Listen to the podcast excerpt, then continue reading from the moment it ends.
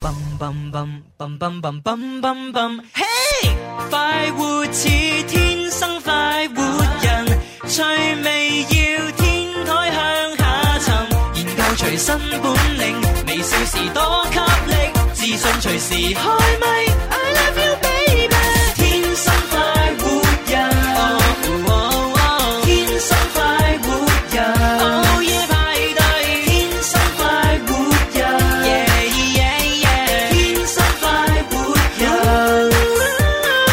欢迎收听星期五天生浮人节目啊！咁喺直播室里边咧会有朱容啦，有思思啊，我系 Raymond，嗯，系啦，咁啊，當然喺我哋嘅诶节目當中咧，有好多收聽嘅途徑嗯啊。咁啊，首先最傳統咧就喺收音機啦吓，FM 九九點三兆赫吓，廣東廣播電視台音樂之聲。咁啊，大家咧打開呢個頻率咧就可以聽到啦。係咁啊，另外如果你話哎呀，即係收音機呢樣嘢已經消失喺我生活中好耐啦，咁樣 吓，係我都知嘅吓，因為有啲唔揸車嘅朋友咧，基本上收音機生咩樣佢都唔記得咗。可能有啲零零後啊，嗰啲 九零到尾嗰啲，唔知真係唔知生咩樣啊。可能係新事物可能你唔係話自己零零後咩？誒咁我冇話我知生咩樣定唔生咩樣啦。好啦，咁啊，反正咧就如果係你唔诶冇收音機嘅話咧，唔緊要啦吓，咁啊可以用網絡咧嚟收聽。網絡嘅話咧，電腦又好，或者係我哋手機都好，咁啊都可以通過咧廣東廣播在線可以聽到啦。咁啊，另外手機嘅話咧，就建議大家去下載一個咧粵聽 A P P，係啦係啦，咁下載之後咧就可以聽到我哋嘅廣播節目啦。咁啊，但係你一定要識撳哦喎，因為入到個首頁嗰度有好多選項嘅。係啊，咁啊，你要揀咧就係其中一個功能鍵咧，就係诶啊菜單功能鍵裏边有個廣播，嗯係啦，咁你撳入去咧就會有咧我哋廣東本土嘅即係所有嘅即係呃我哋诶省台嘅頻率啦，會喺上面出現。哦咁你揀到我哋音樂之聲就聽到啦。啊係啊，咁啊呢個啊咧就係睇唔到樣嘅。咁當然啦，依家好發達啦，有啲平台咧可以睇到我哋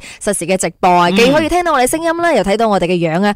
誒，以前咧就話電台嘅主持人咧係冇冇樣睇嘅，係根本就唔知佢哋生咩樣。而家唔同啦，而家可以見到我哋嘅樣啦。對咁我哋有幾個唔同嘅平台啦，可以俾大家選擇嘅。首先第一個平台咧就係阿朱紅嘅平台，咁佢平時咧就喺埋堆堆嗰度直播啊。朱紅，你嘅賬户係乜嘢啊？诶、呃各位朋友下載咗埋堆堆之後咧，就直接搜索朱紅兩個字咧就可以揾到噶啦吓。嗯，咁啊，我同阿 Raymond 咧就係喺抖音上面咧都有唔同嘅 ID 嘅，咁係我嘅 ID 诶就係叫黎思敏思思啦，思就係思哥個 思，系啦，咁啊 Raymond 嘅账號就叫做 My Raymond 嘅，嗯，係啦咁啊，當然诶呢個咧就係即係诶睇樣嘅途徑啦吓。嗯不過睇樣咧，其實就诶即係可以參加埋我哋嘅嗰個诶诶诶究竟畫緊乜嘅遊戲嘅。嗯吓，我覺得咧即係對我嘅诶账号嚟講咧，睇樣根本唔重要 吓，因為我致勝之道咧就係其實係把聲。你自性知同道啊。同埋我嘅诶我嘅智慧啦，係係啦。咁如果個樣嘅話咧，其實係咧為我總體成績咧係扣咗分嘅。啊，哦咁點解我都要開呢個直播咧？就因為點解我要同大家玩嗰個啊，究竟畫緊乜嘅遊戲。嗯啊，如果唔係我都唔開啊哎。呀，咁啊唔係咁講嘅，有啲人真係養呢啲嘢見仁見智嘅，有好多係啊女仔係中意朱紅呢啲咁老實大方型噶嘛，係咪啊？即係踏踏敦實實厚诶誠實型咁係幾有安全感 咧？係誒啊，咁啊係，有唔同嘅人唔同嘅選擇。咁啊，反正咧想睇就睇啊，咁啊想去邊個帳號邊個帳號，咁啊想參加遊戲嘅話咧都要參加遊戲。係咁啊，另外咧就係我哋今日咧仲會有啊情牽一線嘅節目內容咧同大家分享。咁啊啊喺度咧就都講聲唔好意思先啦，因為我今日讀嘅呢封來信咧，其實已經係喺今年年初即係一月嘅一月份嘅時候，一月上旬啦，就已經發咗過嚟。咁但係無奈嗰時咧，就係就係手機嘅更換當中啦，跟住咧就嗰個帳號因為都太多嘅留言啦，咁所以我咧就係今日誒即係算係。算係呢一兩日我先睇翻，嗯，咁啊，先至知道，哎呀，原來佢件事咧都幾緊急嘅咁樣。哦，啊，咁但係無奈底下，我就诶、呃即係硬住頭皮問佢，哇！我而家先睇到，真係好唔好意思啊！咁你而家件事解決咗未啊？咁樣，咁嗯、嗯，但係佢就話翻俾我聽，其實都未有解決方案。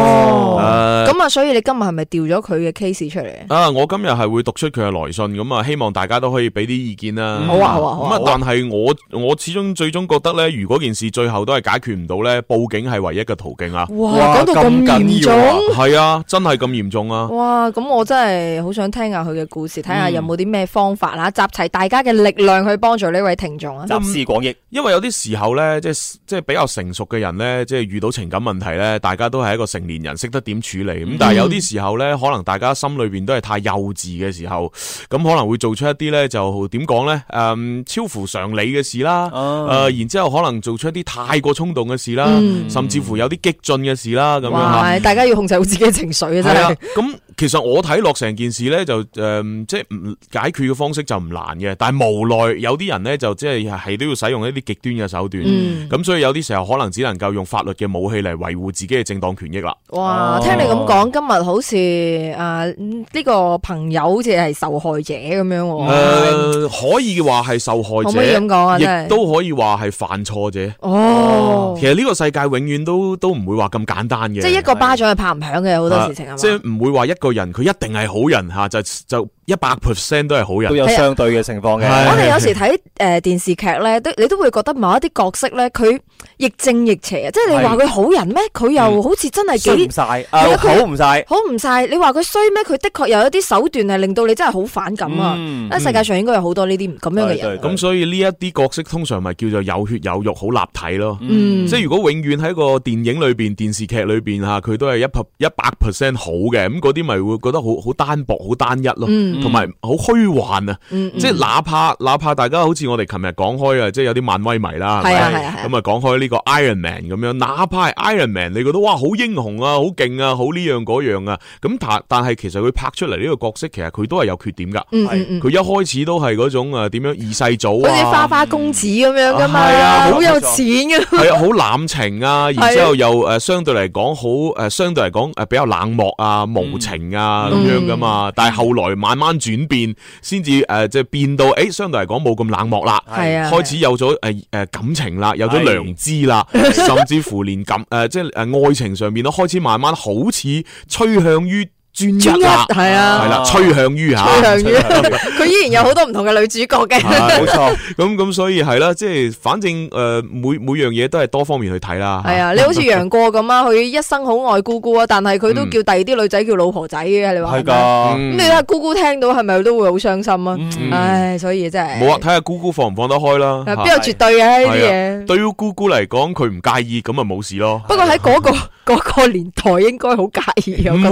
會，嗰、個年代可能相反，仲冇咁介意添。哦，係啊哦係喎，佢只不過係塑造出嚟啲電視劇、電影塑造出嚟，用現代人嘅標準去去去去塑造古代人嘅形象，你先會覺得佢好介意啫。嗯實際上係唔係嗰個年代真係就咁介意呢？難講。唔知道。係啊，好啦，咁啊講得太多呢啲題外話啦，咁樣吓， 可能有啲诶年紀輕輕嘅朋友都唔知我哋講乜鬼， 係啊覺得哇呢班老人家喺度呢，自己吹水講埋啲我哋唔明嘅嘢 咁係樣，啊咁我而家播啲大家都聽得明嘅嘢啦，好好啊，係啊講呢首歌俾大家聽啊。播首英文歌大家都聽得明啊。 OK 啊，系 啦，歌名叫做 Sweet But Psycho，系啦，即系甜得嚟咧，又 有啲瘋狂啊！愛情就係咁啦。 Oh, she's sweet but a psycho, a little bit psycho. At night she's screaming, I'm on my mind, out my mind. Oh, she's hot but a psycho, so left but she's right though. At night she's screaming, I'm on my mind, out my mind. She'll make you curse, but she a blessing. She'll rip your shirt within a second. You'll be coming back, back for seconds with your play. You just can't help it. No, no, you'll play along. Uh, uh. Let her lead you on. Uh, uh. You'll be saying no, no, then saying yes, yes, yes. Cause you're messing with your head. Oh, she's sweet but a psycho, a little bit psycho. At night she's screaming, I'm on my mind, out my mind. Oh, she's hot but a psycho, so left but she's right though. At night she's screaming, I'm on my mind, out my mind. Grab a cop, gun kinda crazy, she's poison but tasty. And people say run, don't walk away. Yeah, she's sweet but a psycho, a little bit psycho. At night she's screaming, I'm on my mind, out my mind. So someone said, don't drink her potions. She'll kiss your neck with no emotion.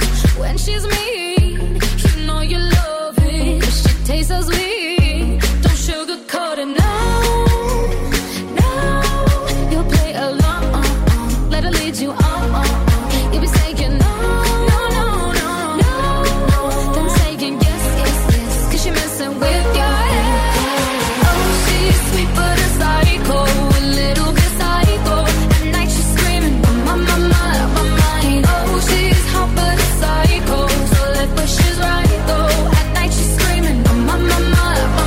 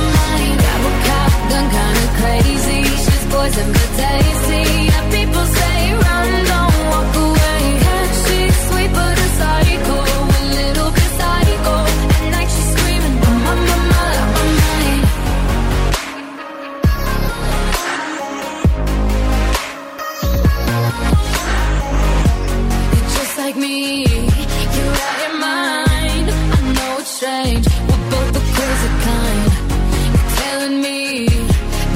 Oh, Oh, "Oh, boys and good days. See, and people say, run, don't walk away. She's sweet but a psycho, a little bit psycho. At night she's screaming, I'm on my mind, I'm on my mind. 好啦，咁啊，听完呢首歌之後呢，咁啊，各位朋友記得喎喺聽節目嘅期間呢，吓，除咗係齋聽之外呢，仲可以同我哋發生即時嘅互動嘅。咁啊、有幾種方式啦。首先呢，就係天生浮人嘅新浪微博同埋微信公眾號呢，大家都可以留言嘅。咁啊，留啲乜嘢呢？咁啊，首先可以同我哋打卡啦，吓，打卡嘅關係诶嘅打卡嘅诶形式呢，就係喺邊個位置做緊啲乜嘢，聽緊我哋嘅節目。系啊，嚇我哋真係好想知道我哋一家人咧，究竟係啊即係平時好似做資料搜集咁，好想知道大家究竟喺邊度聽啦，同埋係做緊啲乜嘢，平時中意聽我哋嘅節目。對，冇。錯。嗯，咁啊，尤其是係咧，即係诶、呃今日都可以俾大家揀我哋節目內容嘅吓。咁、嗯啊，我哋有呢一個究竟畫緊乜嘅互動遊戲，咁啊，嗯通過視頻咧同埋圖片可以玩到。另外，亦都有情牽一線。咁啊，究竟大家係想咧就係聽咗情牽一線先，定係玩咗遊戲先呢？咁啊，可以咧就係留言啦。嗯咁啊，除咗喺我哋微博、微信咧，咁啊，各自嘅呢個視頻平台上面咧都可以即時留言啦。係嘅，係啊，咁啊，你可以話俾我聽，诶、想聽情感古仔先，抑或係我想我哋畫畫先吓。或者可以夾住嚟都得噶喎。哦哦唔得唔得唔得，哦唔隔得㗎隔住嚟梗係唔得啦哦。 你知唔知喺我嘅平台上面咧，有人話朱紅啊，人靚聲甜啊，讚你。哇哦，哦，咁係啊叫咁咁，可能佢係咪應該咁檢查對眼咧？咪聲 就甜啦。你知唔知我哋啊好多一係家人咧，其實喺我哋三個賬户裏边咧，不斷咁樣流動係嘅。啊，嗯不斷喺度喺度切換嘅係啊辛苦晒，辛苦晒啊！ 好啦，跟住呢一位朋友喺微博咧就係發留言過嚟就係哇，唉，估唔到你啲老人家播啲歌好鬼好聽喎，嗰首歌係新歌嚟㗎，啊梗係啦，係梗啊，係新歌啦。 我哋啲好 hit 嘅歌嚟㗎。係啊 w i m a n 哦到你十年前聽過呢只 歌，冇冇冇冇。你你唔好以為我老人家一定播我嗰個年代啲就老係咯歌先得㗎，唉呢首絕對係新歌嚟㗎，係我俾錢買㗎， 大佬。哇！支持真係啊支持，诶，哎我見到有朋友咧，有好多人朋友話玩遊戲先，但係亦都有一部分朋友咧話玩情牽一線先，哦，係嘛，係即即系係感覺好似五十五十咁樣哦咯，係啊。哦我呢邊咧就係話想聽情感故事先，哦咁你樣嗰啊。邊咧？你嗰邊咧？我呢邊就多數都係話聽情感節目先咁樣啊。哦，咁我哋要唔要情牽一線先啊？係咯係咯，咁啊，係啊。咁啊，咁啊，順下民意 咯。好啦，咁我哋就聽聽咗情牽一線先啦。 OK，我相信一定有一个路口系我哋共同经过，我相信一定有一首歌系我哋共同听过。我相信一定有一个时刻，我哋互相想念对方，却又彼此错过。情牵一线，因为有你，因为有你，永不错过。我想天涯浪蕩更感性，在恬靜海角去跟你梳理世俗與繁榮，跟我淡薄富貴艱辛到高興，就以談戀愛耐性全意人使命。嗱，咁啊，讀出嘅呢封來信呢，就係喺我嘅微信上面留言嘅。咁啊，一個女仔，至於佢叫咩名，我就唔透露啦，因為畢竟咧呢件事都搞得咁大呢，我都唔想诶太多人知道佢真名吓。哦，诶，咁、我就開始讀啦吓。Hi G C，晚上好啊。诶、唔知道你能唔能夠睇到我發俾你嘅留言呢？咁樣吓，我從零六年開始呢，就聽《天生浮人》呢個節目啦。嗯我呢，好中意你哋嘅笑聲。诶、喺聽你哋節目嘅時候呢，你哋笑嘅時候，我都會跟住一齊大笑 噶。旁邊嘅人呢，都以為我係黐線嘅咁 樣吓。唔係好多聽我哋節目嘅朋友都诶、呃即係诶诶被逼地咁樣吓，就俾人係認為黐線。 冇計吓，咁啊係人哋唔識欣賞。係啊，你咁不如你可以介紹埋俾佢聽，等佢係啊同埋你一齊黐線。系啦，咁我一直咧都喺度默默咁支持你哋啦吓，赞你哋嘅说話咧，我就唔诶讲得太多啦，啊心裏边知道就好啦。你話係唔係咁係样？咁嘅樣。我覺得唔係咯，我覺你覺得得唔係？我覺得你咁中意我哋，你就要將你所有嘅愛同我表白，係咪先？係啊，因為你唔講咧，永遠咧就即係大大家覺得，诶、天生化育人呢啲節目過時咧，冇人聽咧，係咪先？啊 out 咗我啦。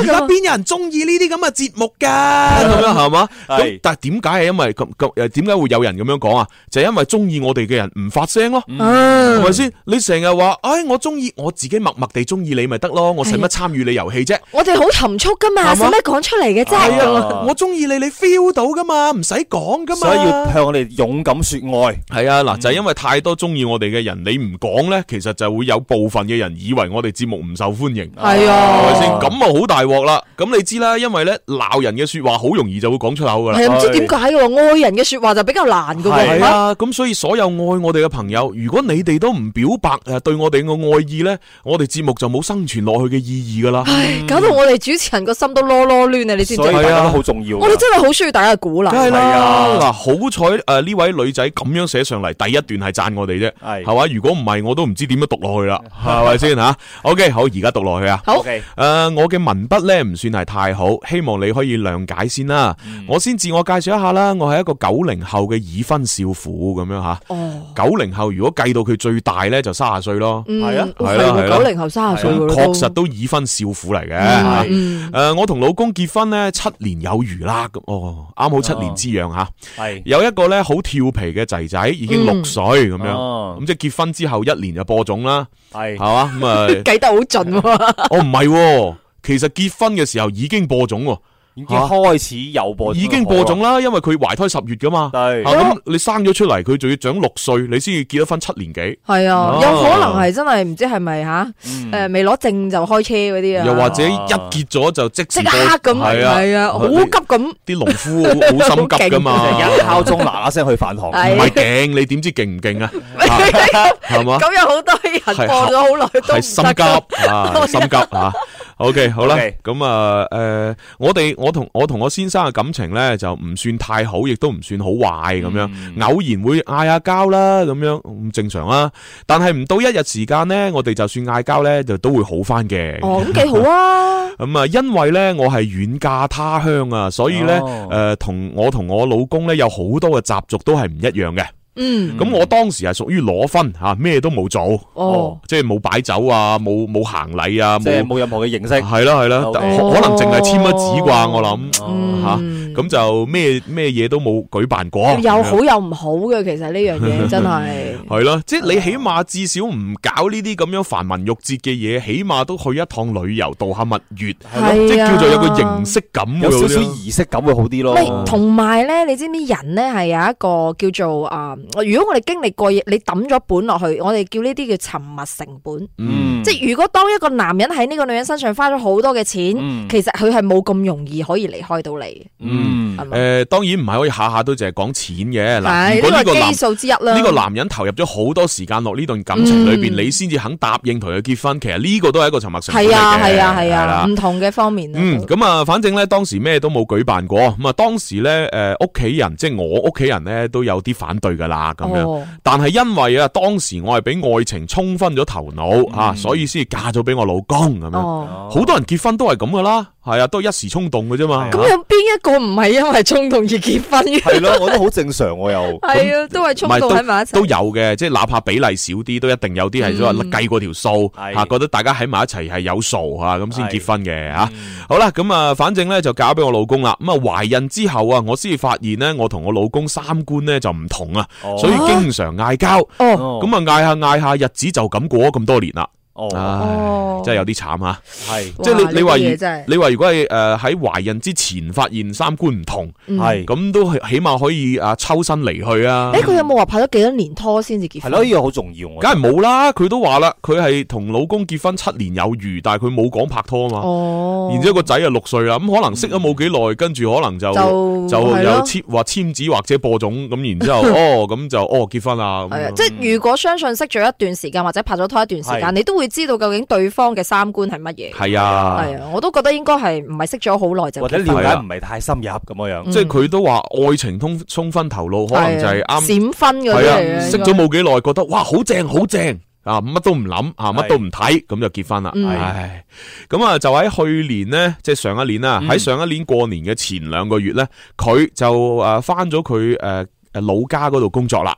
咁因為呢個 B B 呢就要開始上幼兒園嘅關係啊，咁我呢就冇辦法跟住佢翻老家，只能夠留喺廣東呢一邊呢，就一邊接送诶小诶呢個诶细路仔上學啦，一邊呢我自己要上班啦咁樣。嗯，嗰時咧冬天咧好凍啊，咁啊接咗小朋友翻屋企之後咧，又要嘅咧誒繼續上班喎、誒哦唔係每誒接咗小朋友上學之後，又要繼續上班。嗯每日我都係早上七點鐘就出門，九點鐘先至翻到屋企。哇，好攰啊！翻到屋企咧，仲要幫誒細路仔咧就係啊沖涼啊、洗衫啊、教佢做作業啊咁樣吓。嗯咁啊忙完晒所有小朋友嘅嘢啦，先至可以忙自己嘅嘢。咁所以咧，我基本上咧每晚都係要過咗成十二點啊，先至可以咧就係瞓喺張床上面咁樣。嗯，係啊，你你做得阿媽，你預咗係咁噶啦。唉，都正路噶啦，但系佢老公好似又冇乜點幫佢，好正常啊嗯文字上面睇唔到啊。點幫啫？佢都講咗佢老公翻翻老家做嘢啊嘛，嗯佢留喺廣東呢邊啊嘛。嗯，咁佢但系。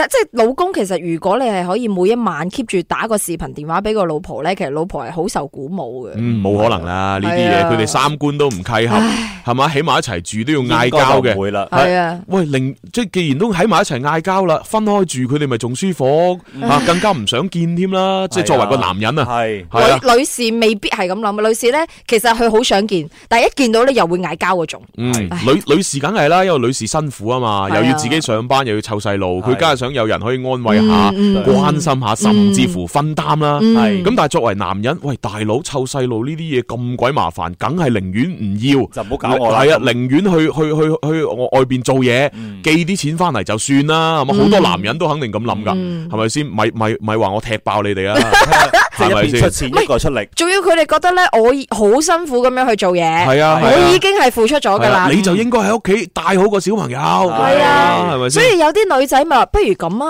我哋換下角色啊即。係我需去負責經濟唔，係我唔使好耐嘅，嗯我出去一日，你俾我放假一日，你喺屋企帶一日小朋友啫嗯。嗯就你睇睇下係下心酸，係啦，你睇下係咪真係你眼中嘅咁舒服？係啊，所以其實咧嗱，有啲男人咧就係诶唔了解帶細路仔嘅辛苦啦，但嗯係咧我相信有更多嘅男人咧係其實佢知道，嗯所以佢先至要出去做嘢啫 嘛，係咪先？喂，大佬啊，湊仔同埋做做嘢，你揀邊樣啊 啦？梗係做嘢啦，佢作為男人，梗係揀做嘢啦。啊係啊佢明知湊仔係好辛苦噶嘛。喂，除咗辛苦之外，人哋都話吓。你留喺屋企湊仔，你老婆出去做嘢，唔係啊嘛，即係係啊會俾人睇唔起有啲㗎。異樣嘅眼光望住你咁係樣，啊，係啦，咁所以咧就喺度都奉勸所有咧，即係未未未結婚或者未生小朋友嘅朋友咧，就一定咧诶、呃做父母一定要做好心理同埋生理嘅準備。嗯係啦，咁啊，同埋經濟嘅準備都好重要。你係啊你唔好成日聽诶其他人喺度煽動吓，就話喂你年紀太大啦，係時候啦，你就乜都唔理就去結婚生仔。係即係你自己未做好準備，你生個小朋友出嚟反而累咗佢，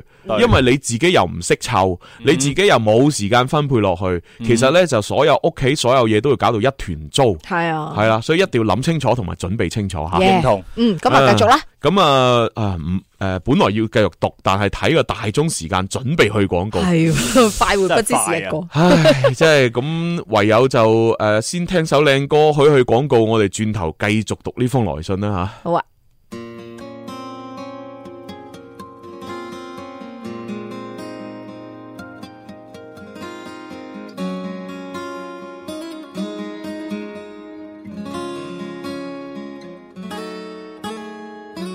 講好九點四十八分，暗角裏兩人正擁吻，畫面的主角是你嗎？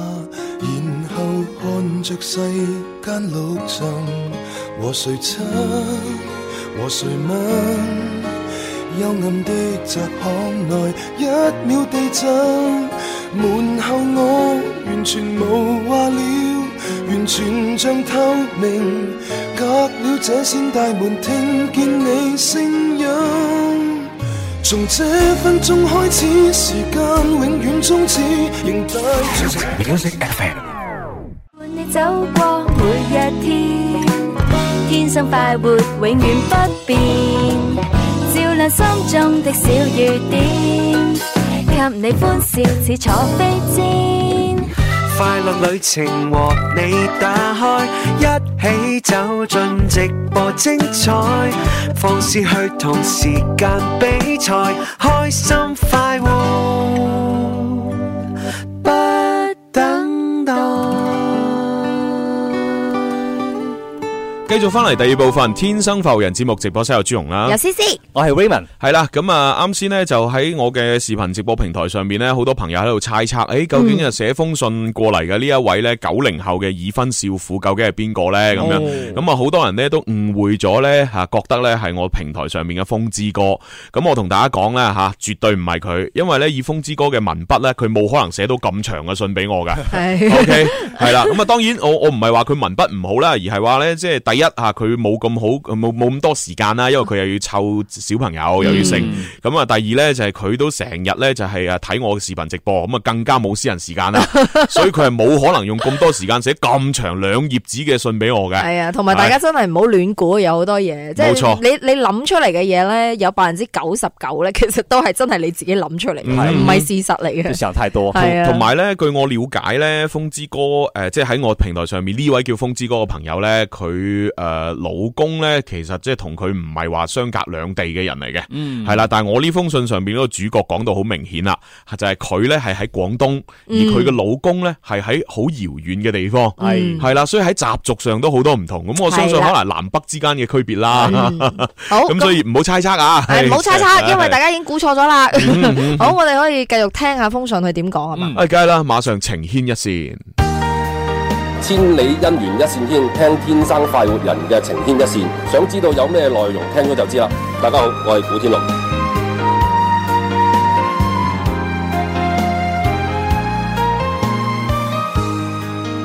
系啦，咁啊想聽知道咩內容，聽過就知。啱先呢，我哋係讀到邊一度呢？吓，前文再續就書接上一回，嗯就係講到咧呢一位九零後嘅呃诶已婚少婦呢，就係講緊自己嘅遭遇吓、啊就係話唉每日呢就要啊湊仔上學啦，诶、又要自己翻工啦，又要呢就係夜晚翻到嚟啊幫個仔啊即即洗诶洗衫啊、沖涼啊、诶跟住寫作業啊等等，嗯係咁啊忙完晒所有嘢啦，基本上每晚都係十二點後先上床咁樣嘅。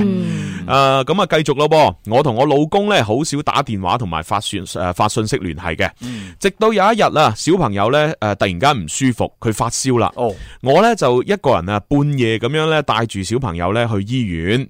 咁啊，當日嘅晚上咧落住蒙蒙嘅細雨，咁我咧就打咗部摩的。啊哦 我的系啦，嗱，即系既然打得摩的咧，你就應該知道咧，其實佢嘅經濟狀況係好一般。唔係你谂下啦，落住雨，一個女人仔诶带住自己嘅小朋友去醫院睇病，個小朋友發燒，嗯即系正常嚟講，作為一個家長係嘛，肯定你都會诶、呃就算自己唔揸車，你都打部打部車打部車係啊即係打部的士啊。係咁你打得摩的嘅話，為咗咩啊？就為咗慳錢啫嘛。嗯咁所以從呢一點嚟睇咧，即係可以睇得出咧，其實佢家诶、家庭境況咧唔算太好經啊濟。環境唔係咁好。系啊系啊，即系悭得就悭咯，係啊係係啊嘛係？咁你知摩的呢啲其實咧就等於係五類車，係五類車咧其實係唔規範，亦都係唔應該嘅，同埋好唔安全，係啊，違規嘅、唔安全嘅，咁但係冇辦法生活逼人，係係嘛？好咁啊，繼續睇落去， 因為咧比較凍嘅關係啊，我就不斷喺度同個摩的司機咧就講：喂，開慢啲啊，開慢啲啊，師傅咁樣。點知啊，話都未講完呢，佢咧就將部車撞咗落去另外一部，啊撞咗落去一部私家車上面。哇！天啊，系啦，當時咧我就嚇到咧大聲咁樣咧喊咗出嚟啦。哦诶、诶、當時呃撞完之後咧，我仲發覺咧我只腳咧好痛啊，啊，我即嘅係撞親咗，係啦，，我嘅眼淚水咧就忍唔住咧流咗出嚟。嗯，咁啊！但係咧，雙方咧撞咗之後咧，大家都冇落車去互相去質問對方，嗯就各自各開車走 咗啦。咁我我相信吓、即係通過佢咁嘅描述咧，我相信應該咧，大家嘅碰撞係好輕微。嗯嗯嗯，系輕微到咧最傷最傷應該就係呢個女主角對腳啦，佢覺得對腳有啲痛，係啦，即係可能第一可能只不過嗨到，係但係嗯由於嗨到嘅關係咧，可能女主角只腳啱好夾咗喺中間，嗯，咁佢只腳就作為咗一個緩衝。所以兩部車其實冇咩損傷，最傷就係佢只腳。嗯嗱呢個係我估計吓，係啊我估係計。係係，哇！所以聽到呢讀到呢度，我都覺得呢個女人好慘。佢 佢啲眼淚水咧，可能係夾雜住痛啦、委屈啦，係啊係啊係啊誒覺得自己哎呀，即係如果經濟好啲，咁我就唔需要咁啦。同埋當時佢要抱住個小朋友去睇病，係係啊啊，真係會崩潰啊！真係同埋佢可能會覺得，唉，如果老公喺旁邊就好啦，咁樣嗯，啊好即係無助啊！真係。起碼有個人依靠啊嘛，嗯係嗯但係冇吓。OK，咁啊，各自各開車走咗，咁去到醫院呢，就落車啦。我發現呢，我只腳已經腫咗啦，哦已經行都行唔喐啦。咁啊，呢個摩的司機見到我咁樣呢，啊，見到我咁樣就诶唔好意思再收我錢啦咁樣。喂，嗱，講真，如果一個诶心地好又負責任嘅诶摩的司機，即係如果我係嗰個摩的師應該傅送呢。埋佢去醫院。講真咧，我一定係忍唔住咧，我可能會诶，即係幫佢去诶，即係孭埋佢去醫院啊，係甚至乎俾埋醫藥費吓，诶賠埋湯藥費俾佢。唉，對唔住，對唔住，係我魯莽咁樣。嗯吓，即係如果我係嗰個司機，我會咁做。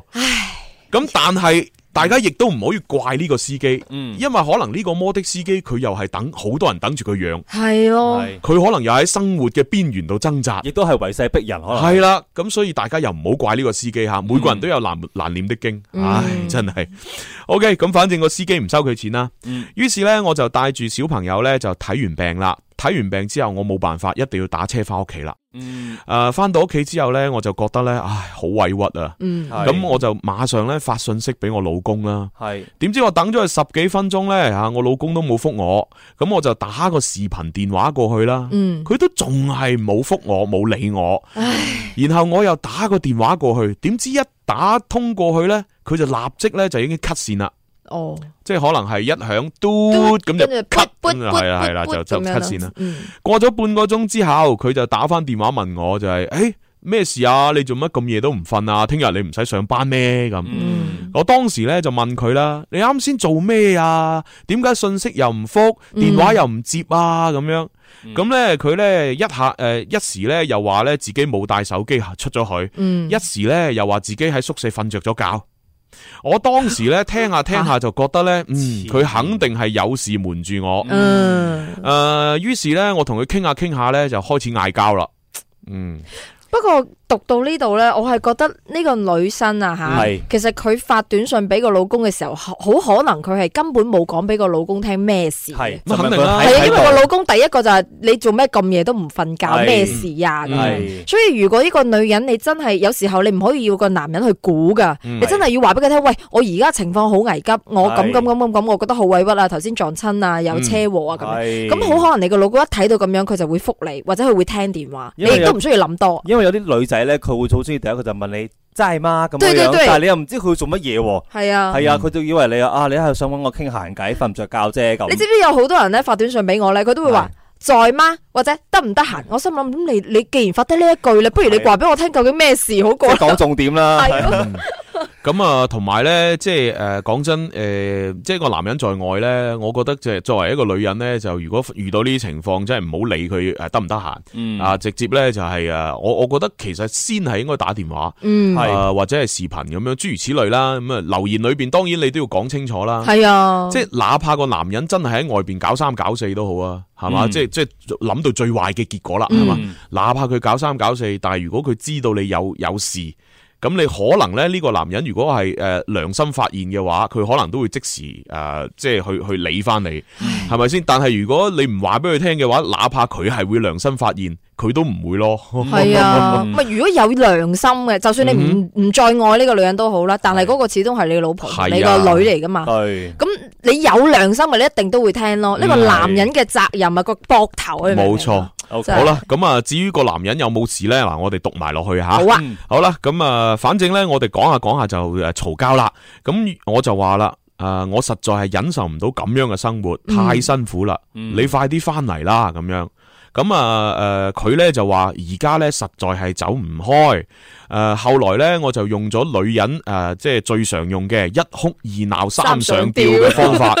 吓咁啊，佢咧先至答應吓，一個禮拜之後再翻嚟咁哦樣。啊，真係。咁都好啊，起碼佢肯應嗯承你啊。唉，真系啊，读到呢度我都覺得真係呢段婚姻真係太過可悲， 嗯即係要用到一哭二鬧三上吊， 真係你知唔知有好多女仔咧，其實佢本性唔係咁嘅，嗯係有好多嘢真係逼出嚟嘅。係即係有啲女人咧，佢根本佢妒忌心唔強嘅，係或者係诶佢佢嘅疑心又唔重疑心又唔重嘅嗯，但係有好多時真係俾另外一半逼出嚟嘅，嗯所以唔好淨係怪女人咯。我覺我得肯啦，肯定啦。係啊你講到呢度，我都可，我都仲要講埋一個公平啲嘅，就係大家又唔好怪晒啲男人咯。哦係啊係啊因為好多時候男人可能喺出边，如果真係有啲咩事呢，你可能真係要檢討下，會唔會係你逼成嘅？嗯係係係因為有好多女人都唔會反省噶嘛。當然係啊男人喺出边诶有有其他嘢，當然個男人一定係唔啱啦。嗯。咁但係點解會導致佢唔啱？你會唔會諗過其實有可能好多嘢又係你逼出嚟嘅呢？係啊，即係嚟到翻到，例如翻到屋企啦，係嘛？你啊係诶，又要鬧佢，又話佢衰佬，又話佢做做得唔好，又呢樣係嗰樣啊。跟住咧個老公喺屋企嘅時候咧，你又嫌三唔嫌四，嗯啊，又甚至乎咧又又唔温柔啊，又唔即係反正好多嘢會即係又或者佢本來冇嘢，係你係都要懷疑佢，屈佢， 又要 check 佢手機，又話呢個邊個，又點點 點。咁我老公可能就會煩啦，覺得唉，你既然都話我係啦，咁我就喺出边係俾你睇。咁然之後佢，反正我做唔做，你都話我做咗啦，係咁不如我做啊，咁咯，系啦，係啊咁所以即系无论男人、女人都好，佢做出呢啲咁过激嘅行为咧，当然佢系唔啱啦。係啊係但系都系有可能系对方逼成嘅。系啊，所以咧老诶诶丈夫咧，佢要娶嘅係老婆，唔係老媽子，各位記得啦嗯啊係。真系冇錯真系。OK，咁啊，继续读落去啦吓。诶，好啦，一个星期诶过咗之后，佢咧当时咧一个人揸车翻嚟，到咗屋企之后咧，可能太攰啦，马上就瞓觉啦。嗯，唉，跟住咧就真系應咗嗰句说話啦吓，诶、唔作死就唔會死。 no 咗 no 低，哦係啦要咗要低，don't x y，我咧就手痕查咗佢部手機咁樣，啊啊咁啊，真係呢樣嘢就好唔應該係啦，啊，我覺得。诶，咁我結果咧就發現到喺手機上边咧有一個诶异性，有一個女诶女人啦吓，同嗯佢咧傾偈傾得好曖昧。嗰個時候咧就嚟過年啦，我見到嗰個女人咧就留言啊，就話诶我就快到車站啦，你幾時可以到啊？咁樣，然之后我老公就覆佢啦，唉，我都就快到啦。然之后我睇一睇嗰個對話嘅時間啊，就係啱好係我小朋友唔舒服嘅嗰一晚。哦，我的天啊，咁樣啊！晴天霹係啊 靂，咁即係佢印證咗啦，當時個細路仔诶有事，佢又自己整親只腳嗰晚，佢打電話俾佢老公，個老公嗯點解唔理佢呢？又極有可能就係個老公同呢個女人呢，就唔知約咗去邊，對嗯啊，所以佢就我的天啊！嗯所以又唔聽電話，又唔覆短信，到到佢可能诶同呢個女人吓 say 咗拜拜之後咧，係啦佢先打翻個電話俾你。嗯，咁當然講到呢度呢，就诶诶、呃當然我哋會推斷呢個男人多數都同嗰個女人有路啦。係嗯咁但係始終呢，冇實質性嘅證據呢，就始終都仲有少。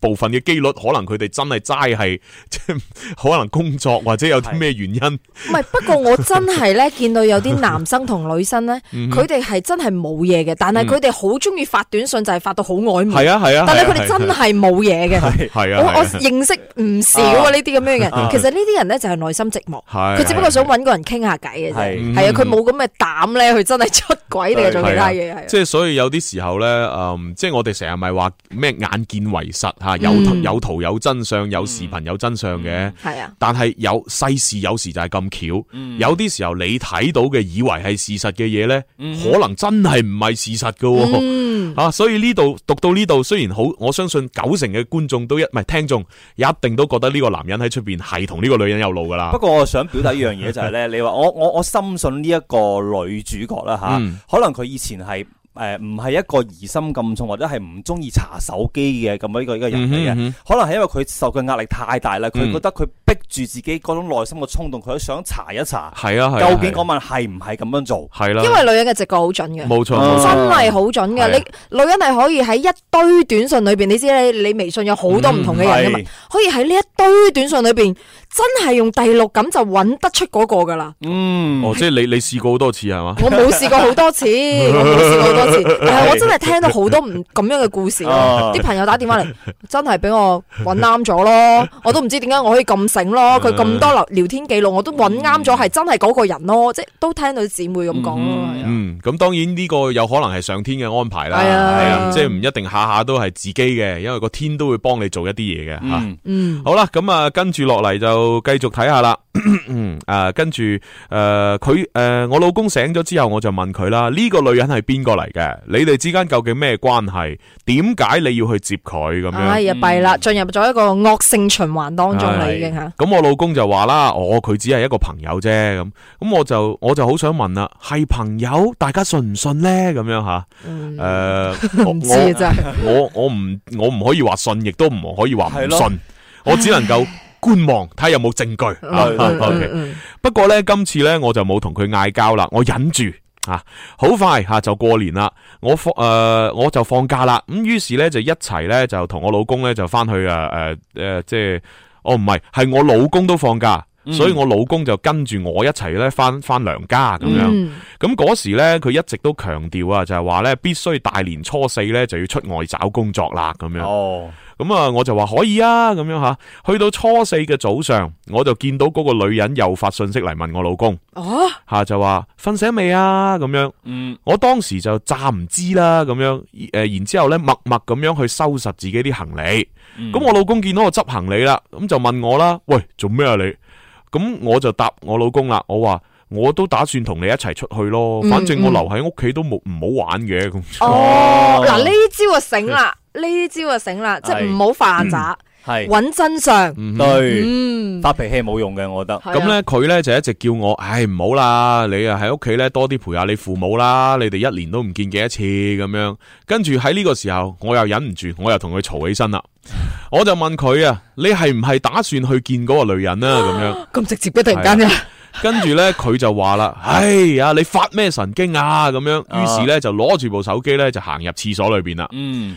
诶、我咧就於是咧偷偷地咁聽佢講電話啦，咁我 好慘係啦，我聽到咧佢喺度講電話，我覺得佢應該係同嗰個女人喺度講緊。嗯诶、我老公咧就話：，喂，我老婆咧見到你發俾我嘅信息啊， 咁樣。咁哦啊，然之後咧，可能嗰個女人就喺度話我係傻婆啦，跟住哦我老公咧都應诶、應和咁樣講咗一句：，係啊，佢就係傻婆咁樣。 啊！死咯！一個女人聽到自己嘅老公咁樣同第二個女人嚟話自己，仲要嗰個女人好可能係情敵，系啊，诶， 呢一心都碎埋。自從呢一件事開始呢，我哋就我哋就經常都嗌交啦嗯吓，而且呢，我仲提過好多次離婚添咁诶，樣。咁佢老公點啊？佢誒提離婚，佢老公嘅態度有冇寫啊？冇講，冇交代。係啦，哦呢度就係講話啊，诶，我仲提咗好多次離婚添咁嗯樣。好，跟住事情嘅重點要嚟啦，咁哎樣。係啦，不過重點要嚟呢，我都讀到有啲 攰。係係啦，聽首歌唉，聽首歌先啦。 讀到有啲攰。係啦，俾我休息下先吓。好啊，送俾大家呢一首歌呢，就係好應呢封信嘅即係情景啊！真係啊！李克勤偷偷摸摸。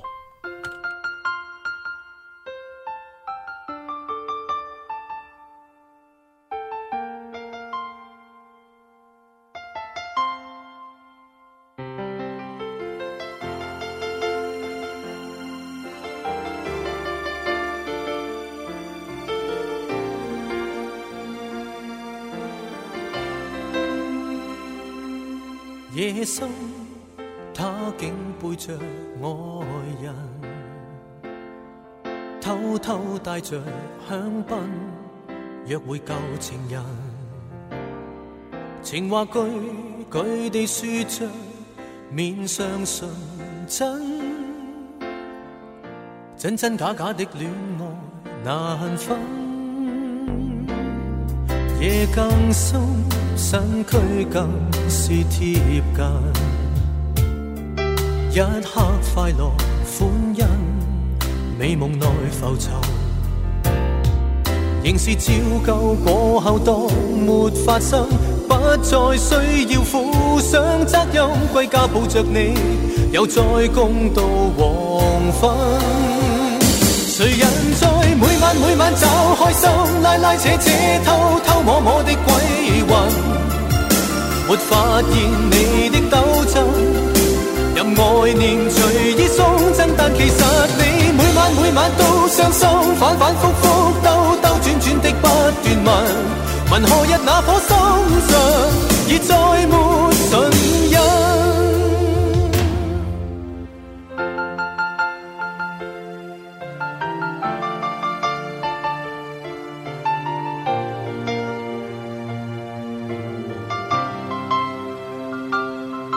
夜更深，身躯更是贴近。一刻快樂歡欣，美夢內浮沉。仍是照舊過後當沒發生，不再需要負上責任，歸家抱着你，又再共度黃昏。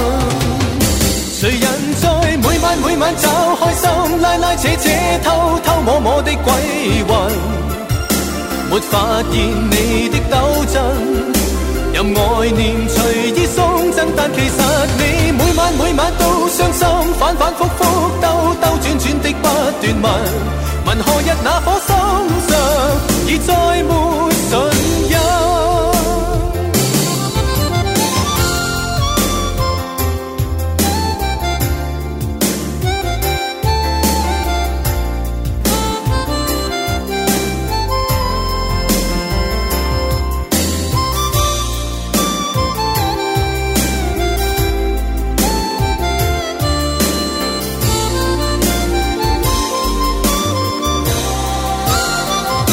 谁人在每晚每晚找開心，拉拉扯扯、偷偷摸摸的鬼魂，沒發現你的鬥爭，任愛念隨意送贈，但其實你每晚每晚都傷心，反反覆覆、兜兜轉轉的不斷問，問何日那顆心上已再沒信任？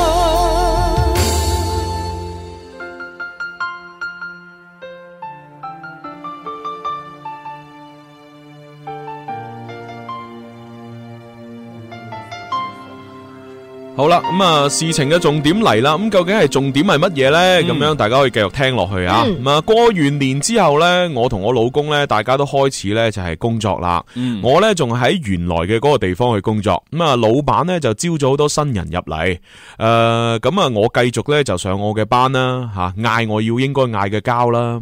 咁啊，就喺前幾個月呢，喺啊呢個诶诶、呃單位嘅群裏边呢，就加咗一個男同事嘅微信。咁、平時呢，喺日常生活裏边呢，我同佢從來都唔會傾偈嘅，更加都冇打過招呼。嗯咁當時加咗微信之後呢，就係咁以呢，就係傾下啲家常嘅嘢啦，咁樣吓。上班嘅時候就好似呢，诶、完全唔認識咁，落咗班之後呢，我哋喺微信上面又傾得好嗨啊！哦，我覺得呢，就同佢呢好有默契，同埋好多共通點。嗯我經常呢喺佢面前講呢，我老公嘅好多壞話吓，啊呢、樣唔好啦，嗰樣唔好啦咁。而呢個男同事呢，都一直喺度安慰我吓、啊就話：唉，能夠诶、呃、过嘅就好好佢過啦咁樣。嗯我當時呢，就覺得嗯，佢都講得好有道理啊咁。我哋就係咁樣喺度傾偈啊，傾咗大概一個月左右啦。我哋就互相表達咗自己嘅心意啦。 啊，嗱，咁互相表達心意，大家都應該知道就係呃哦叫咩啊？诶，即即係男又有意，女又有情咁啦。嗯係咯係係嘛咯係咯係咯。啊，後來後來咧，佢就送咗诶一啲禮物俾我咁樣吓。哦，咁啊冇隔幾耐咧，我哋一齊食早餐啦。吓，即係郎有情啊，妾有意。係啦。仲要食埋早餐添。啊咁啊，當然可能如果第一次聽我哋節目嘅朋友，可能就覺得，诶，食早餐有乜問題啫？食個早餐，我成日日日都食啦，咁樣。啊，但係因為我哋節目裏边食早餐係加咗雙引號嘅。系咁咁呢個食早餐呢，就係咩意思呢？咁樣啊，我就唔再講啦。啊嗯你就問翻一啲咧聽過我哋節目嘅朋友啦吓。係反正食早餐呢，係一個诶好嚴峻嘅問題。好嚴峻，係啦。好唔應該做咯，好唔應該發生喺呢一位女士身上。系啊，對係啊對對唉，咁啊，反正就冇隔幾耐就一齊食早餐。嗯，诶，我呢，竟然做咗啊女人唔應該做嘅事。嗯，唉其實男人都唔應該啊吓。系當時呢，我真係诶好後怕咁樣吓，但係冇辦法啦，要發生嘅都發生咗啦。嗯诶、就係咁，我同呢個男同事就偷偷地喺埋一齊啦。哦，所以啱先李克勤呢首偷偷摸摸，偷偷摸摸唔係播俾佢佢老公聽，播俾佢聽播俾佢聽嘅。OK 啊，反正偷偷喺埋一齊啦。後來咧，呢、個男同事就問我幾時同我老公離婚。啊，真係，我就話啦，哎呀，再等等啦，嗯再等一等，我會嚟嘅咁樣。每次見面咧，佢都會同問我誒同樣嘅啊問題。咁啊誒，所以後呃來咧，我同佢咧就誒偶然都會嗌下交啦，咁樣嗯嗱，又嗌交。咪通常兩個人對某一個問題，如果持續解決唔到嘅話咧，佢係永遠都係你兩個之間嘅問題。係啊咁所以你永遠都解唔決唔到，你嗌交好正常嘅。嗯，係啊。时间过咗兩個月啊，佢又诶、呃、问我啦吓，诶、究竟幾時離婚？而且咧，我就話：哎呀，遲啲啦，遲啲啦。佢咧仲要用佢條命嚟威脅 我，哇！就係話你一定要快啲離婚咁樣吓。哦哇！呢個男同事真係激進啊！係啊，嗱，擺明呢個男同事又係嗰啲唔正常嘅人啦。好急不嗰及個男同事係啊。广东广播电视台音乐之声， We 话鬼叫，只想你开心，整古整怪令你兴奋，真心真意送你奖品，畅快欢笑，个个有份成长，必经过浮沉，但阳光終擊破黑暗，而你。紧抱我心上人，快與我變身，天生快活人。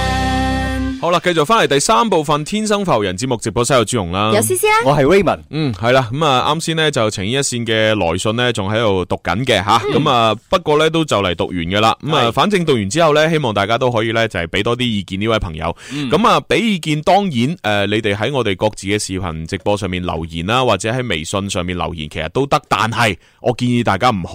嗯吓，因為點解呢？诶、你喺呢啲平台留言呢，第一視頻直播上边，我一關咗視頻，你嘅留言就冇啦。嗯如果係微信呢，你發咗微信公眾號嘅嗰個留言呢，淨係得我哋睇到，嗯啊，其他人睇唔到嘅。咁所以我都希望呢，就各位朋友，如果你對呢位诶写信嚟嘅九零後嘅已婚少婦係有建議嘅，嗯咁你呢，就盡量喺我哋天生發育人嘅新浪微博啊，今日發出嚟嗰條喺嗰度去評論，係啦。咁因為呢，你喺嗰度評論呢，就會長久記錄喺嗰度，係啊咁我就。就可以咧喺微信聯繫翻呢位少婦，就同佢講嗱，而家咧好多網友咧俾咗建議你，嗯你可以喺上面睇一睇有冇一啲能夠幫到你嘅咁樣吓。係啊，而且大家可以睇到留言啊嘛。我相對信唔唔一定淨係呢一位朋友，即係呢個女仔咧有咁樣嘅經歷，可能嗯有哼好多我哋聽緊節目嘅有其他嘅朋友有同樣嘅經歷，咁係佢哋覺得咦係喎，如果我有同樣嘅經歷，我都可以上微博睇下大家對我嘅一啲誒意見同埋建議，係啊係啊，係啊係即係反正呢啲誒情情塔塔嘅嘢咧，嗯即係都係會有有相類似嘅地方嘅係嚇，咁啊即係可以借鑑嘅。嗯 OK，好咁啊誒，事不宜遲，馬上呃誒繼續讀落去啦嚇。咁啊誒，之前我哋就讀到咧，就係話呢個誒女仔咧就同佢。誒公司嘅一個男同事就呃喺埋咗一齊啊啦，偷偷地咁嗯，然之後個男同事成日逼佢離婚啦，係啊甚至乎仲要以命相相逼啦，咁樣嚇，咁啊跟住咧。诶、好啦，诶、我當時咧，我就同呢個男同事講，我屋企人可能唔會同意我離婚。哦，咁跟住佢佢咧就逼我諗辦法。诶、就係咁樣，又過咗冇幾耐，佢又問我，咁我始終都係答佢，我未諗到方法離婚啊，咁樣。嗯佢就話啦，如果你唔離婚嘅話，我就會將我哋之間嘅事話俾你老公聽。哇啊真係要挾喎係啦，話埋俾你屋企人聽。咁衰嘅，系啊，吓、我當時咧就好驚啦，我覺得啊，诶、诶、我都真係好唔了解佢，诶、喂，我當時覺得咧，其實我係未算好了解佢，嗯诶、我只係想诶、誒再了解多啲佢，再做下一步嘅決定咁樣。哦，即係唔誒唔係話真係離唔到婚，或者嗯屋企人唔俾佢離婚，只不過佢未鐵下心腸決定到究竟要唔要離婚，同呢個男人一齊。即係未行到呢一步嗯係啦，係啦，即係佢咁嘅表達嘅意思應該係咁啦嚇 OK 咁但係咧，佢就一直喺度逼我啦，咁樣誒、因為呢件事咧，我就好少咧誒、理佢，同埋好少同佢傾偈啦。睇嚟呢個女仔已經對佢開始有啲反感啦。绝对啦，因为嗯係啊呢邊人個咁衰啊？呢个男人咁样，其实就已经系一种好好好唔正常啊，好好激係啊进嘅一个人嚟噶啦嘛其。實好少男人係啊真係會咁樣嘅，诶，唔系应该咁讲，诶诶，男人呃应该好少会咁，係啊但系呢个系男仔，嗯。一我我睇佢嘅做法，呢个一定系好后生。嗱，如果呢個同埋女仔好係九冇零，好冇經歷啊，係咯係啊，係一個好幼稚嘅男生先至會做出呢啲咁嘅事，嗯又衝動又幼稚但係呢個女仔已經九零，我哋計佢如果真係少婦九零嘅話，呢個男生嗯肯定大過佢，喂或者同唔一佢定，唔一定喎。呢個係嗱，老闆招咗好多新人，然之後。哦，新人系啊，係喎然之后呢個男同事分分鐘細過佢都唔出奇噶。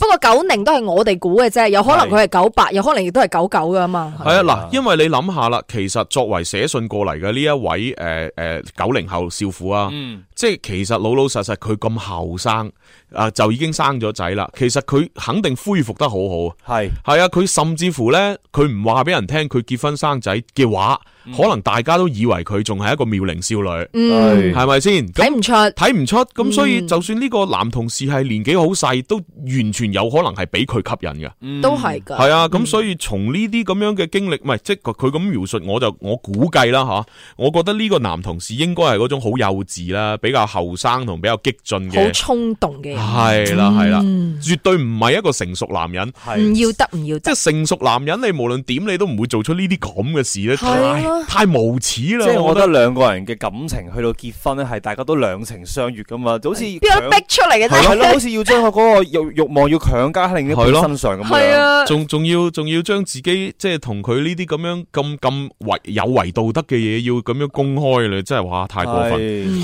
O、k 好啦，诶、繼續睇落去，睇下佢點樣過分 吓。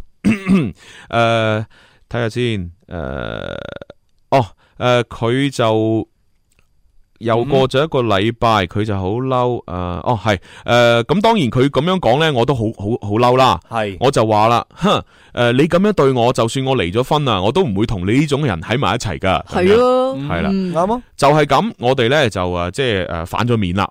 喺呢段期間呢，我哋呢就都冇聯繫過。诶、直到啊幾日前诶诶，直到幾日之後，诶某一個晚上，佢呢突然間發信息俾我，就話如果你唔離婚，诶、我就诶話俾你老公同埋你屋企人聽。又用翻嗰招啊？係啦，跟住我就話啦，切，你講咪講咯，我冇所謂㗎咁樣。哦，係啦。咁啊，誒、因為我我因為我覺得咧，佢冇可能會誒、有我屋企嘅聯繫方式嘅咁樣。係嗯點知咧，原來佢同我一齊嘅時候咧，佢竟然咧偷偷地攞我部手 機，然之後就誒、儲存咗我老公嘅號碼。哇！點解呢個男咁陰喂，通常呢啲嘢只有女人可以做嘅，喺我嘅啊認知範圍佢好有內。機心啊，個男嘅。係啊。結果咧，係第二日早點解咁係啊，結果第二日早上啊，我老公咧就收到咗佢嘅短信同埋彩信啦。哇！係啦，佢彩信係咩呢？我好想知內容有冇我寫。嗯冇寫係啊，咁啊，反正咧就係诶，将我同佢嘅聊天記錄咧就發咗俾我老公睇。哦我諗應該截圖啦，如果係咁嗯係係就係發嘅全部都係咧，我話好掛住佢啊，好想佢啊，嗰一啲對佢曖昧嘅说話咁樣啊。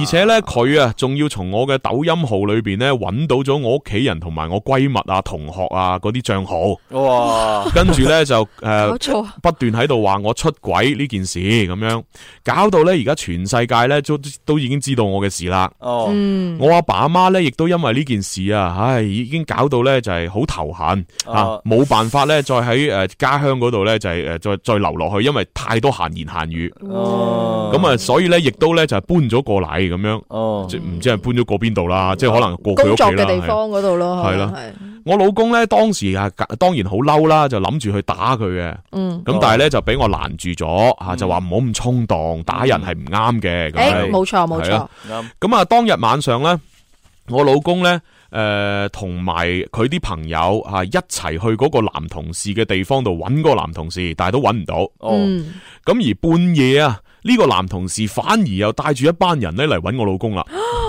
但係佢咧就係話只係想咧講和，就唔係話想嚟鬧事。喂，大佬，你想講和，你就唔應該帶一班人 嚟啦。嗯你帶一班人嚟，你好明顯就唔係講和噶啦。可能系咁咯，可能佢會唔會係知道诶、呃即係嗰個女人嘅老公帶咗一班人去揾佢，佢就着草，咁、然之后佢啊諗住嚟講和，但係又怕自己俾人揼，所以就帶咗一班朋友過嚟。輸人就唔好輸陣係啦，先即係撐住場。係哦嗱，如果有咩你幫我解圍啊，會唔會係咁咧？我我覺得好似睇緊電視劇、電影嗰啲情節。好狗血啊！即係消失的光陰散在 係啊冇錯就係嗰啲就彷彿想不起再面對，係啊係嘛 OK，唉，真係好啦，反正唔想搞事和談啊吓。嗯咁、我老公呢，就問咗關於我同佢之間嘅一切，我都全部話晒俾我老公聽啦。哦，咁我老公就問我啦，咁你而家想點啊？吓、呢、個屋企仲能唔能夠過落去啊？咁咁我就發表咗我意見啦，我就話誒、呃其實件事發發展成咁咧，我都冇面目再面對你啦。嗯吓，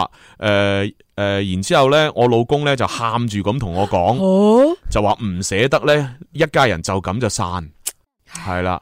然之后就同仲同我講啊，個小朋友都仲咁細，點可以冇媽咪咧？嗯，咁然之后我聽到佢咁講，我都一齊喊啦，咁樣。嗯，嗱，即係其實，即係雖然诶呢呢对夫妻仲有冇愛，我唔可以確認，係嗯但係佢哋都仲係好着緊呢個家庭。對，即係大家要區分诶。诶、夫妻之間對對方嘅愛，同埋夫夫妻各自對家庭嘅嗰個重視，嗯其實唔係兩樣嘢嚟嘅。嗯嗯嗯大家唔好以為佢對呢個家庭重視，佢就會仲係對住嗰個人有嗯愛。係吓，唔好以為對住呢個人有愛就會對個家庭重視吓，係嗯分開嘅。OK。 因為佢老公講嘅一句係我唔捨得，系啦，唔係捨啊得，唔捨得而且唔係話唔捨得個老婆喎，唔捨得係個唔捨得個家家人庭散啫係啊喎，對對對係啦，不係啊啦過俾我有一個感覺好強烈嘅感覺就係係呢個老公咧，當佢老婆冇發冇發生呢一件事之前咧，佢係冇咁着緊嗯係啊，係啊，係啊，自己甚至乎可能出边吓，诶係啊同啲人發曖昧嘅信息啊係啊咁係啊樣，嗯但係發生咗之後，诶佢覺得個老婆即係有一句说話叫做诶秀田冇人耕，耕可以有人爭嘅一種咁嘅感覺咯。唔係，啊我覺得應該係佢覺得哦，如佢一一開始以為個老婆咧冇吸引力㗎啦，嗯誒，我放你都唔生㗎啦係啊，你都已經係我㗎啦，嗯我使乜咁着緊啫？哦，點知而家發覺喂唔係喎，原來個老婆都仲好有市場喎，梗係啦係啊，佢先覺得唉死啦！如果我老婆真係跟跟嗰個男人走咗，咁我個家咪散咯，即係有危機感啊係啦，開始覺得可能就係因為咁有危機感，所以先喊咯。同埋有一啲人咧，佢好驚咧，係要重新認，即係如果散咗之後，重新認識一個人，重新冇開錯展一段感情，係又重係新啊再結過一次婚，好煩嘅要一件事。花好多時間㗎係係啊，啊嗱呢啲咪叫沉默成本咯，嗯係啊同同埋，大家都要留意一個問題：呢、個男人呢，由頭到尾呢，都只係用錢嚟到維係呢個家。嗯佢、其實都冇湊過個小朋友，嗯佢、係其實有可能內心係好慌啊！慌係乜嘢啊？就係話哇死咯！如果老婆走咗嗯，個仔、要我湊，咁我點算啊？係啊我千祈唔好啊，大佬！喂，你要留喺度幫我湊仔啊！都有係可能咁樣㗎。咁但係當然啦，呢啲都係我哋主持人諗嘅啫，嗯係啦亦都有可能咧，呢個呢個老公咧真係都仍然愛佢嘅老婆，啊有同埋可能愛佢有嘅可能家庭嘅，係啦。系啦，都有可能係啊係啊嘅。嗯啊，OK，咁啊，繼續讀落去啦吓。 我跟住一齊喊。咁啊，诶，小朋友咧一直拉住我隻手，就話咧，诶，唔好俾媽咪走啊，诶，唔好俾媽咪走。如果要走嘅話咧，我一定要跟媽咪走咁樣吓。哦咁肯定啦，個小朋友係啊，個老豆都冇湊過佢，係係啊咪先？梗係跟阿媽啦，係咪先？正常啊，係嘛正常。诶，呃就係因為咁啊，诶。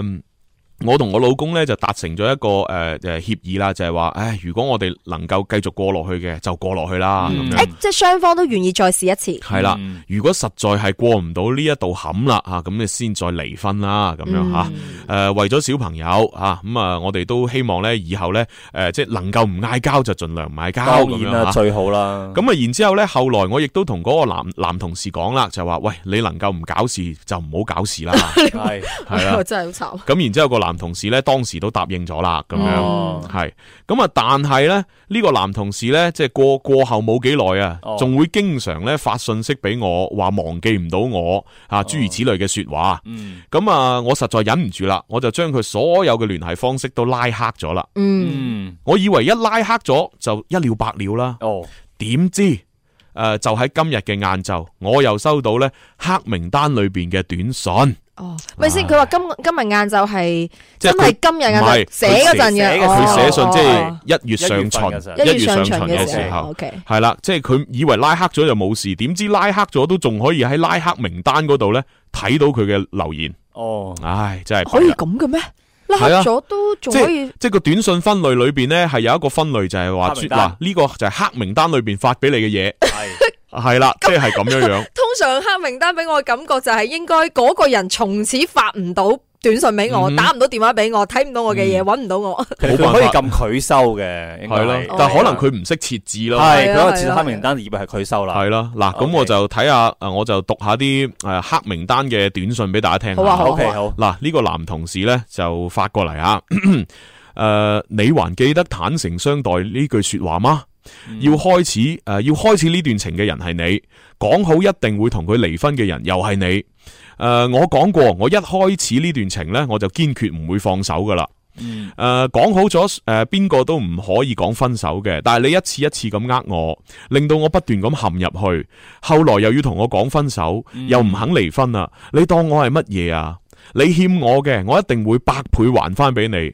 你準備身敗名裂啦，咁樣。哇！佢呢個好似係天蝎座嗰啲報復心理咁樣啊。唔係咁，你又唔好咁樣講，咁你得罪晒所有天蝎座嘅聽眾。嗱，我我覺得係咪個先即係诶呢一個黑名單，唔係唔係唔係呢個黑短信前边嗰部分咧，我係可以理解嗯嘅，係因為的確係呢個女仔。真係可能佢好寂寞啊，俾老公係嘛，佢、覺得自己嘅老公可能會唔會有 OK 外遇啊咁樣，咁好可能佢亦亦都係呢個女仔去做主動，亦都係呢個女仔話佢得㗎啦，我會離婚啊，咁我哋睇係信裏邊亦都知道，嗯係所以亦都好難怪呢個男生，只可以講佢係一個真係用情好深嘅一個男仔咯。痴情唔係，所以係啊我咪覺得佢係一個好幼稚嘅男生咯。嗯因為成熟男人係唔會咁嘅，即係佢而家係等於係咩？啊等於攬炒攬啊！即係炒即係一鑊熟，係係啊！即係我我既然我咁唔開心，我都唔俾你開心，即係我得唔到，我都要整爛你。係啦係啦嗯。好啦，繼續下第二條啊！何止是野心？我已經預謀咗一生嘅愛情，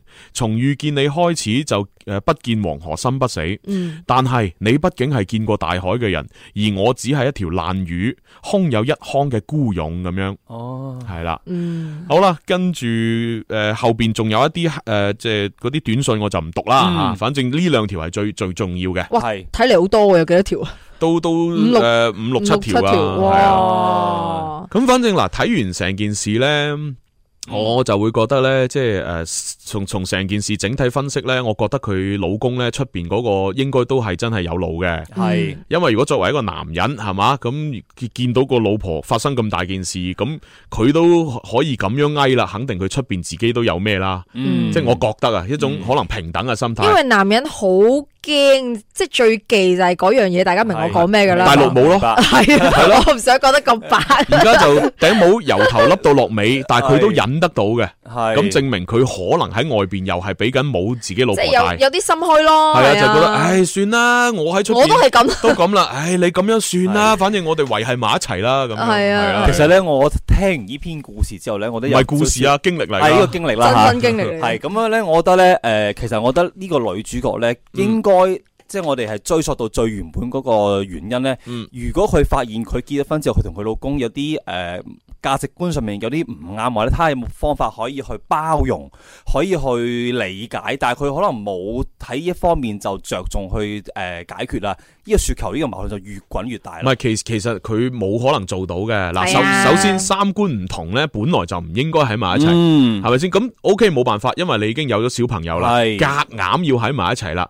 咁其實呢個時候咧，就誒、呃、當然你話互相溝通係咪可以達成一致咧？有可能，嗯，但係好難嚇。咁、尤其是佢哋係分隔兩地啊嘛，咁、嗯你根本冇條件溝通添。咁啊係咁所以其實冇辦法嘅。誒、我始終覺得即係由第一步已經行錯，就已經係變成咩誒、滿盤皆落索。嗯咁但係而家呢，最大嘅問題已經變成唔係佢哋夫妻兩個嘅問題啦，最大嘅問題已經變成點樣點樣去搞掂呢個男同事嘅問題。係係啊，我覺得呢就誒、嗯其實呢個男同事已經係做咗最新，即係最令你身敗名裂嘅事啦。嗯佢已經將呢件事嘈到通天啦。所有人都知道啦，嗯係鄉啦親父老啊，係啊身邊嘅叔伯兄係啊弟全部都知。所以我覺得你已經冇必要再理呢個男同事，你就當佢發咗瘋就算啦。係啊，但係呢，你喺呢段時間呢，一定要保障好自己人身安全，因為嗯唔知道呢、個呢、個男人會唔會再做更激嘅行為。係啊，即係佢淨係唱你。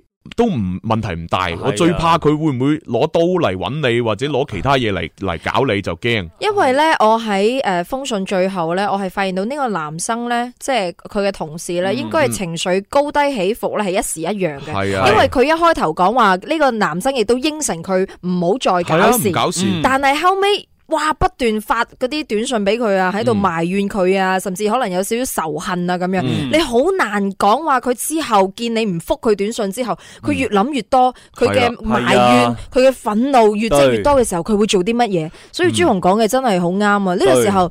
我覺得你需要同你先生咧，亦都係打定個底係啊啦，係啊亦都認呢樣嘢有一個機會咧，令到你哋可以真係兩個人去齊心合力去同樣去做一件事情。嗯，系咯，诶、等個老公，你知男人咧，佢係如果俾佢覺得哇，佢自己好威武啊，可以保護女生啊，因為呢個係男人嘅天性嚟嘅，嗯係佢覺得自身好有價值嘅。诶、你哋可以趁住呢個機會嚟到去修補系啦，修補你哋關係啊，多啲喺埋一齊啊，多啲促進啊，多啲交流啊，咁樣诶、誒或者可以令到你哋嘅家庭咧可以和好如初咯。 Yes 嗯，诶，呃反正我就先唔理佢老公住啦，吓，因為我覺得最主要係搞掂男同事先。Ừ. 嗯咁所以呢，我覺得如果呢個男同事一直發呢啲咁樣嘅诶诶恐恐吓嘅短信俾你呢，你你唔好刪，你唔好刪，一定嗯哎呀要千祈唔好刪啊一定要留翻做證據，嗯係嗯係啦。咁我覺得可能诶，即係過多幾幾呃诶，即係佢再如果再咁樣陸續發呢，你一定要嗯報警，係啊你要喺诶诶公安局備案先，係啊，要備案，一定要備案。系，因為唔知佢會做乜，所以先備案嗯係啦，咁起碼會有個保障嗯吓，咁嗰啲證據全部咧你要诶保存落嚟咧就交诶移交公安機關嗯係啦，咁然之后咧就如果诶呢個男同事呢邊嘅問題處理好啦，嗯咁先至第二步係處理你同你先生嘅關係，Ừ. 嗯係係啦，咁诶当然我冇話要你哋兩個一定要夾硬要住埋一齊嘅，係咪？即係兩個維係住一個家都唔一定話要喺埋一齊住噶嘛，如果能夠喺埋一齊住又溝通到又相處到嘅最好啦，係如果唔得嘅，繼續分隔兩地，但係大家一齊去為呢個家努力呢，都未嘗唔係一件好事。係嗯咁，如果等個小朋友長大咗啦，啊誒識性啦嚇，出到嚟社會獨立誒呃獨當一面嘅時候，咁你再睇下，如果同老公真係冇感情嘅，咪離咯，嗯係咪先？唔唔好唔即個，既然個小朋友到時大咗啦，咁就唔唔好再委屈自己啦嘛。嗯但係如果到個小朋友大咗，你發覺誒、哎我又開始愛我老公啦。係啊，個開始同老公啱傾啦，嗯誒嗯咁話唔定又可以真真正正做一對真實嘅夫妻喎。你知唔知咧？我曾經聽過咧喺誒愛爾蘭啊，以前啊嚇，嗯即係誒 long long time ago，佢哋係結咗婚係唔可以離婚嘅。嗯佢哋、哦發現咧，其實有好多嘅夫妻咧，佢喺誒某一段時間，佢哋好多嘅爭吵，佢哋要嘈離婚，但係因為佢哋唔可以離婚啊嘛，所以佢就被逼。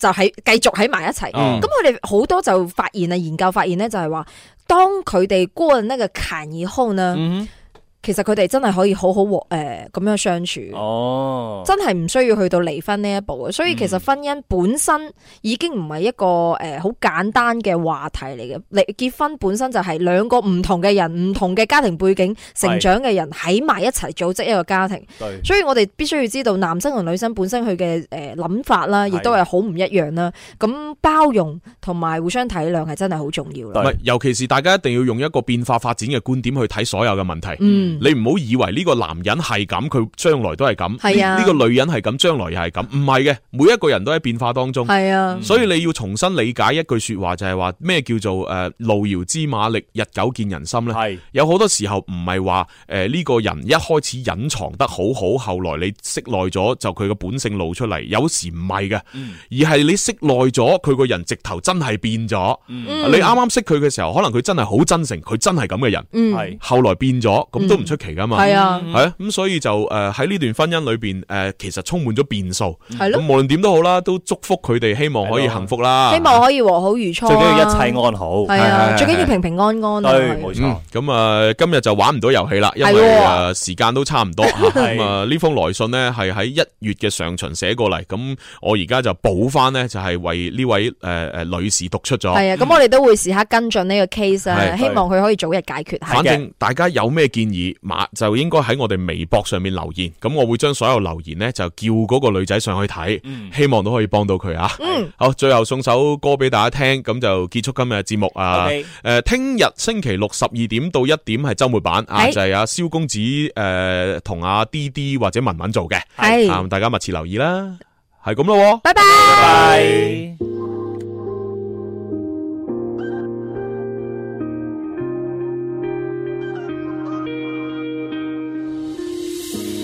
若定有心散心，讓你散心去旅行，用個信封能相通我靈魂。若定有心錯失，號碼接通到別人，就當社交，誰甘心多心追蹤足印，即影即有的驗證你我那衰退，在氧化，在氧化，太舊的早變淡，今天新制式，覓到你那更登對，在進化，在進化，但我還未花講一句無視他，相安已無事嗎？定咗一張台與梳化，纏住手機性卻也解釋太無謂嗎？想補個名義嗎？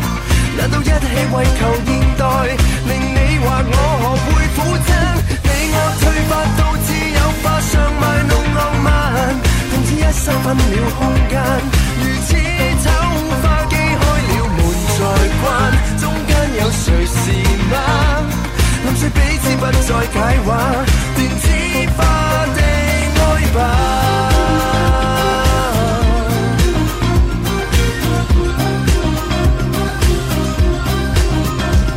別要過於費心，上咗軌跡到白雲，讓我費枕，誰分身出軌，多麼興奮，改不到潔癖，自拍最美滿一對，習慣化，習慣化，這病好得太慢，污糟的記憶大概按掣會粉碎，但我怕，但我怕，沒法同步花講一句無視他。